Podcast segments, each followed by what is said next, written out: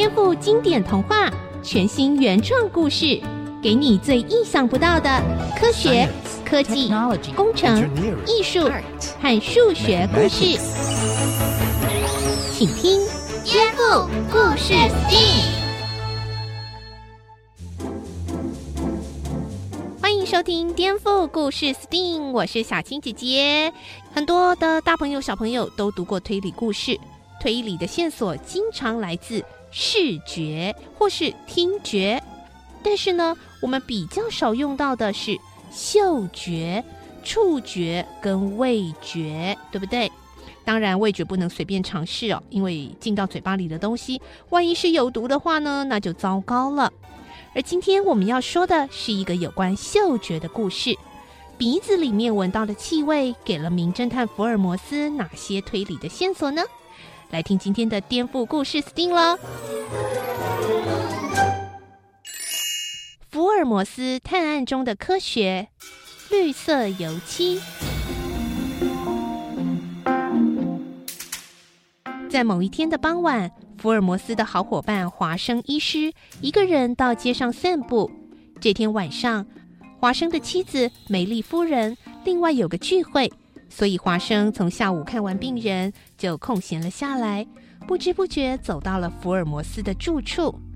华生到了楼梯口，正巧看到一位六十来岁的老人从楼上下来，满脸皱纹，拄着一根拐杖，瞧了华生几眼就走了。华生心想，大概又是找福尔摩斯侦查案件的人吧。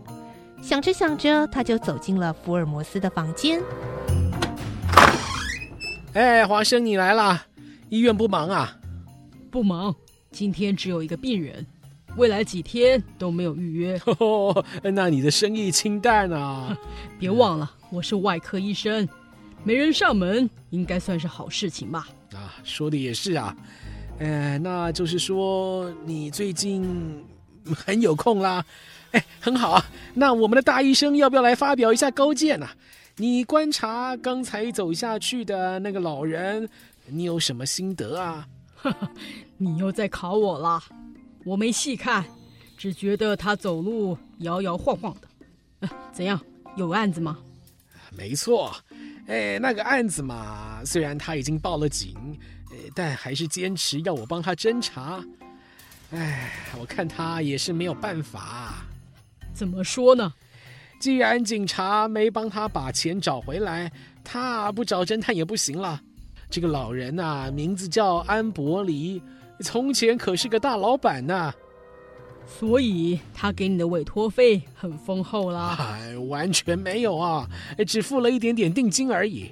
现在的他或许比我还穷呢。比你还穷？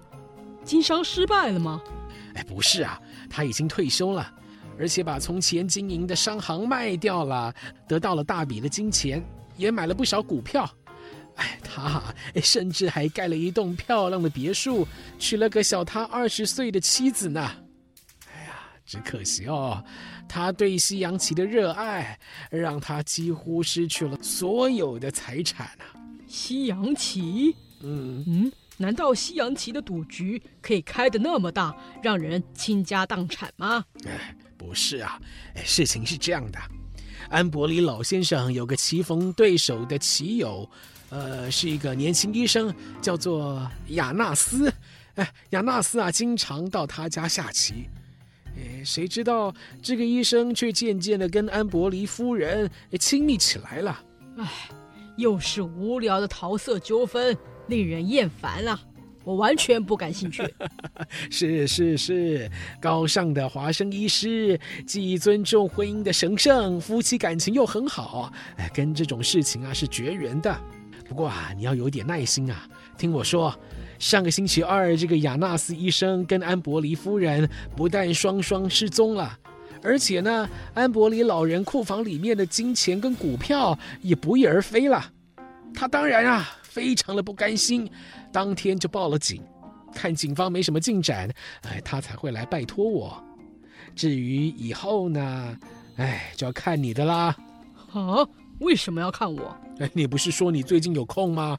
哎，正好啊，这件案子啊，你就代替我去侦查吧。哈？你收了委托费，却让我去侦查，有这种好事吗？哎呦喂啊，别生气嘛，不是这样的。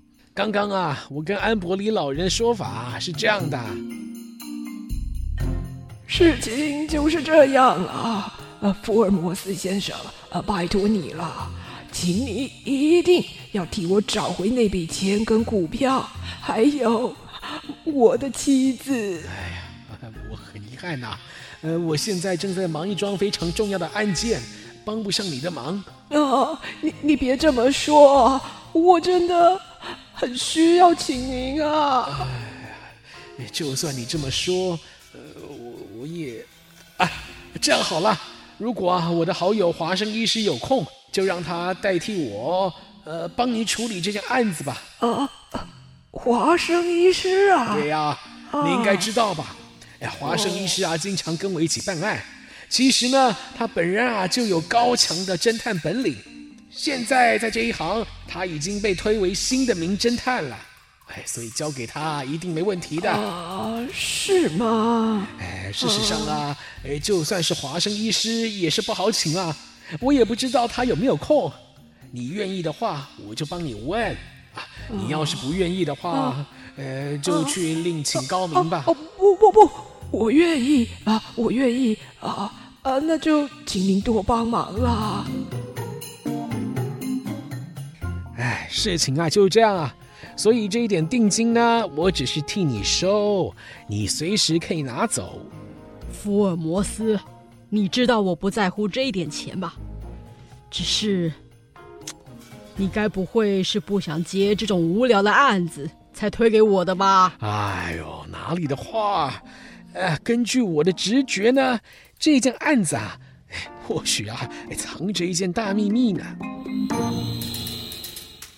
华生虽然半信半疑，终究还是被福尔摩斯所说的大秘密勾起了好奇心，决定代替福尔摩斯去安伯里老人居住的路易斯罕进行侦查。经过一整天的辛苦，直到晚上九点才回到福尔摩斯的住处。哎呦！新名侦探华生啊，哎，案子办的怎么样了？哎，还真是辛苦啊！就这样，华生跟福尔摩斯讲述了不少侦查的细节，尤其是安伯里老人所说的话，他全都记了下来。华生医师啊，哎，我对于那人啊，可说是体贴的无微不至。做梦也想不到，他竟然背叛我，把我的财产全部卷走。女人真是可怕啊！哎呀，您对尊夫人凡事都有求必应吗？是啊，因为她喜欢看戏，我还特别买了皇家剧院特等座的入场券。就在上个星期二晚上演出啊，而谁知道？那天她却突然跟我说头痛，啊，要我先去。可是最后整出戏他都没有来看，我还以为他是头疼的厉害，没有想到回家以后啊，啊，不但没见到他的人，我库房的钱跟股票也全都不见了。那您那时候做了什么？我惊慌了好一阵子，但是也很快的怀疑。那个经常出入我家的亚纳斯医生，我马上赶去他家，没想到他也不见了。那人跟这个亚纳斯医生全都失踪，不用说啊，肯定是一起跑了。可恶啊！哎，都怪我平时太疏忽了。哎，等等，华生啊。哎，你有看到安伯里夫人那张戏票吗？有的，我大概瞧了一眼。哦，座位号码呢？B 排三十一号。哦哦，随便看一眼就记住了，哎，真了不起啊！不是，我可没有你这种侦探眼啊，只是刚好以前我的准考证就是三十一号，想忘也忘不了的。那你还看到了些什么啊？他还带我看了收藏现金跟股票的库房，门窗、天花板和墙壁都用铁板密封起来，就像是一座大的保险柜。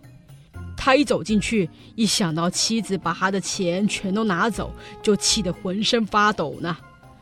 我对库房做了一番检查，可惜什么也没有发现。还有呢？嗯，我那时候接着回到走廊，经过一间大厅，嗯，那边呢没有铁板，都是木造的。在大厅有一个大罐子，里面还有半罐绿色油漆。仔细一看，走廊啊，大厅里面木造的部分全部都被漆成了绿色，气味扑鼻。难怪我在库房的时候一直闻到怪味，原来是油漆味。哦，绿色油漆？诶诶，等等，怎么了，福尔摩斯？嗯刚刚我们听到了这一集探案的主题——绿色油漆，终于登场了。到底有什么秘密呢？我们先休息一下，下一阶段再为大家揭晓喽。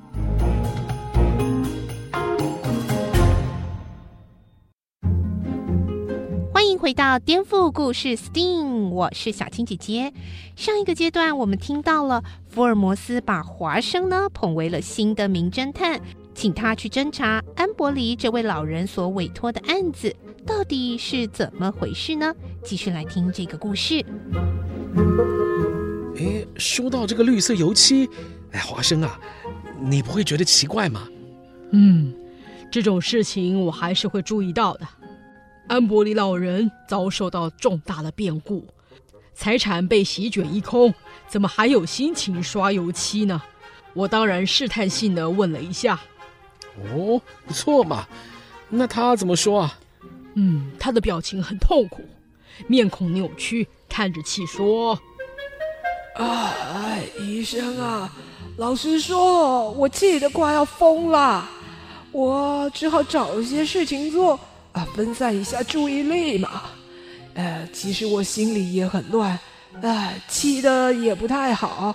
呃，你看这墙壁啊，你看，哎，真的是啊。”我呢，看了看墙壁，油漆果然刷得很草率，嗯，就没有再多问了。哦，好吧，那么时间也晚了，嗯、呃，我想这件案子啊，就等明天再说吧。华生没有想到，第二天下午，安伯里老人又来到福尔摩斯的家，还带来了一份电报。福尔摩斯先生，哦，华生医师，啊、呃。请你看看这个电报啊，呃，这个发信的人我不认识啊，但是却发给我这么一份奇怪的电报，这个到底是？电报上写着简短的两行电文：今日请驾临艾尔曼牧师公馆，当将阁下失踪财物之消息相告。署名：牧师公馆艾尔曼。诶。这个发报局在巴林顿，哎呦，哎，真是意想不到的线索呢，哎，应该要去一趟啊，可惜啊，我走不开呢。哎哎，华生啊，你能够陪安伯黎先生搭火车去一趟吗？啊，到巴林顿再问路啊，呃，一定是可以找到这间牧师公馆的。福尔摩斯先生，你不跟我们去吗？我担心这万一要是陷阱的话。哦，你这个案子啊，已经花了我不少时间。哎，不止华生啊，哎，连我也推开其他案件在追查了。我呢，手上还有一些线索，要是跟着你们去，让线索断了，呃、你说怎么办呢？呃，这个……哎呀，放心，华生医师啊，跟我一起抓过恶毒的人犯。有他同行呢，可以保护你，也可以侦查。哎，你要是不听我的，嗯，这个案子我我们就不接了。哦、好，哦，那好吧，好吧。华生跟安伯里老人都想不到，他们风尘仆仆搭火车到巴林顿，再转搭计程车到埃尔曼牧师公馆，居然什么线索都没找到。牧师坚决地说：“一定是有人冒他的名发电报，二话不说就把他们两个给请出家门。”更糟的是，等他们回到火车站，最后一班火车早就开走了，他们只好住在当地的小旅馆，第二天一早再赶回去。呃，华生医师啊，哎，这个旅馆的钱，呃，我们是不是各出一半呢？啊？好，哎，呃，先生，我可是陪你来查你的案。嗯、呃，算了算了，随你便吧。华生没想到安伯里老人这么吝啬，令人不敢恭维。郁闷之余，忍不住拨了通长途电话给福尔摩斯。喂，喂喂，哎，你是华生吗？是啊，听得到吗？哎哎，现在比较清楚了，怎么样啦？哎，别提了，埃尔曼那一封电报是冒名电报，我们什么也没有查到，而且今晚回不了伦敦，只好住在车站前一家破旧的小旅馆里面。呃，可怜的名侦探华生啊，呃，那么，呃，安伯里老人也一起住吗？是啊，还要求我要出一半的房钱。哎，哎，不说这个了，你那边的线索查的怎么样？哎呀，不知道，还要再查一查呢。啊，这么晚了还查案吗？就是这样啊。哎，虽然你们倒霉，我这边呢也是不轻松呢。亏你笑得出来。第二天早上，华生和安伯离回到福尔摩斯的住处，不料却看到桌上留了一张潦草的字条。福尔摩斯竟然已经去了路易斯罕，难道他在安伯里老人的家吗？两人立刻又叫车赶往安伯里的住宅，谁知道一抵达，居然看见正门是打开的。岂有此理啊！啊，我明明上了锁的。是谁给开的门呢？两人匆忙的走进客厅，发现福尔摩斯就坐在那里。福尔摩斯先生，啊，我我我委托你查案，呃，不代表你可以闯进我家。你你你侵入私人住宅，呃，这个是违法的。哎，别急呀，啊，哎，安伯里老人呐，你瞧瞧身后是谁呀？啊啊！你你是莫吉农警官？安伯里还在惊讶中，莫吉农警官已经把大门锁上了。这时候，福尔摩斯竟然大声的问说：“安伯里，你还不说啊？啊，尸体到什么地方去了？你你说什么啊？什么尸体？”安伯里嘴上推脱，其实想要开门逃走。福尔摩斯跟莫吉农警官当然注意到，立刻扑了上去。嘿，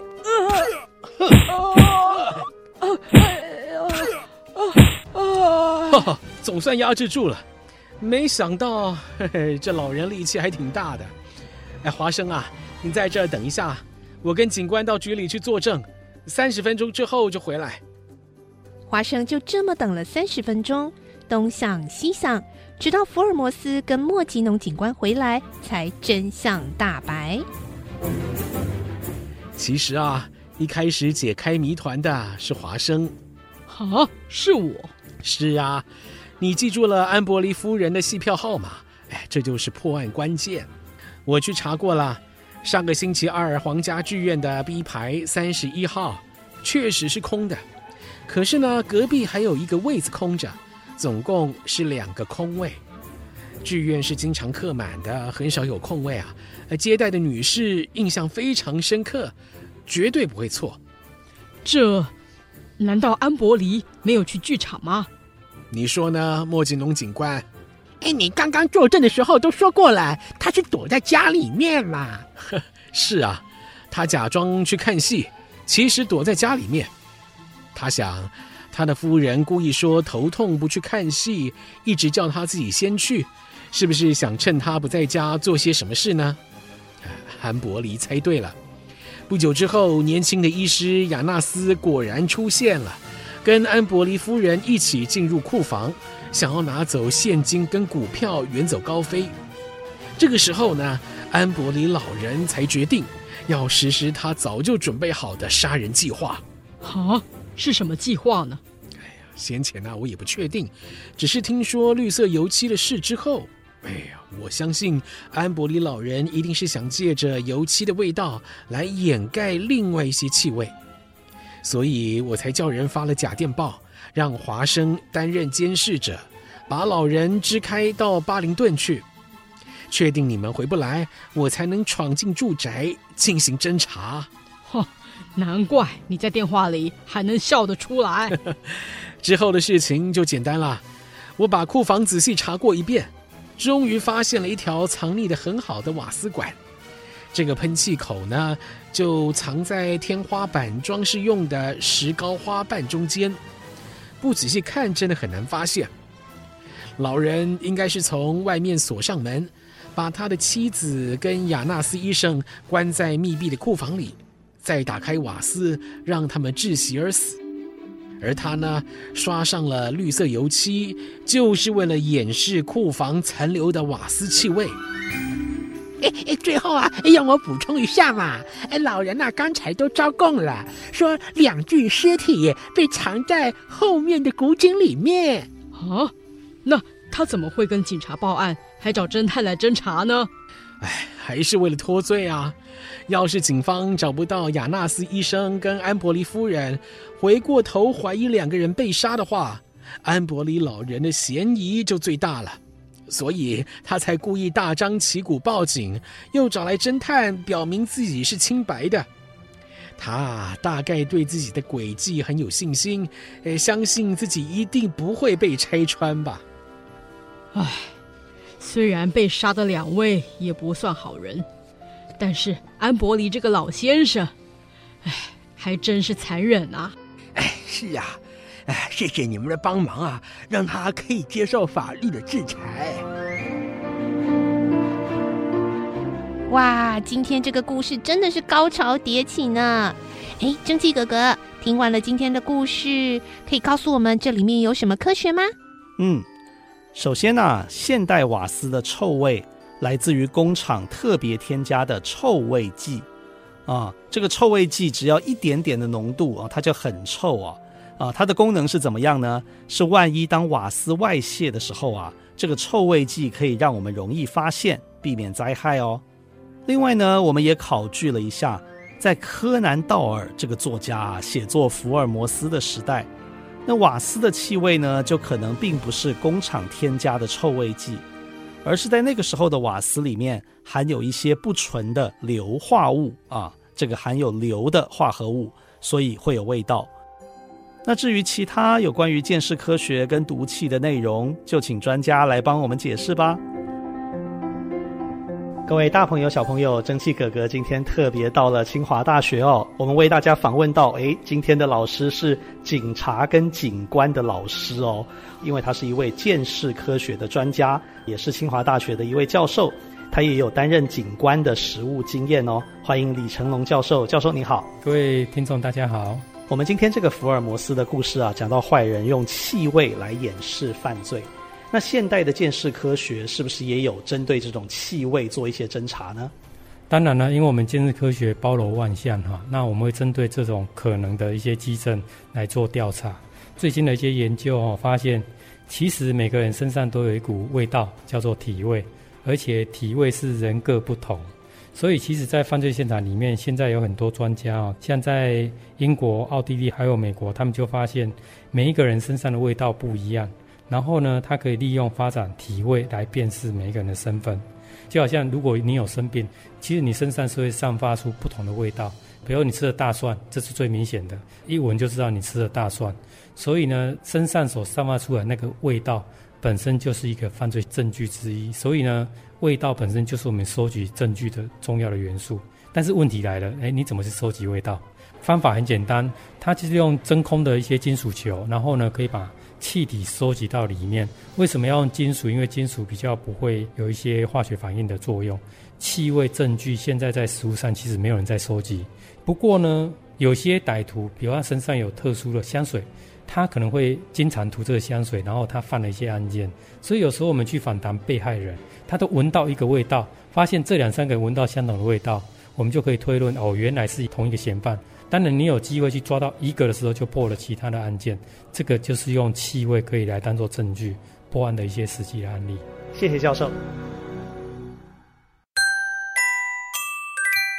亲爱的，大朋友、小朋友，颠覆故事 STEAM 从八月开播到现在，不知不觉已经来到最后一集喽，我们暂时要告一段落，要跟大家说下次再会喽。神奇哥哥要特别谢谢在这段期间很多听众的肯定和回应哦。颠覆故事 STEAM 这一系列的节目，现在也已经陆续上架到 Podcast 上面喽。Apple 和 Google 的 Podcast 都可以听到，欢迎大家踊跃订阅哦。感谢辛苦的幕后工作人员，剧本撰写。李之敖、傅冠豪、黄丽萍、冯善义、叶湘莹、王珂瑶；故事配音：袁长杰、雷佳佩、李涵娟、周信宏、张静怡、林云乐、肖丽红、江喜乐、李欣雅。最后还要谢谢所有受访的专家学者，以及所有收听的大朋友小朋友。颠覆故事 STEAM。大家再见喽！大家再见喽！本节目由文化部影视及流行音乐产业局补助制播。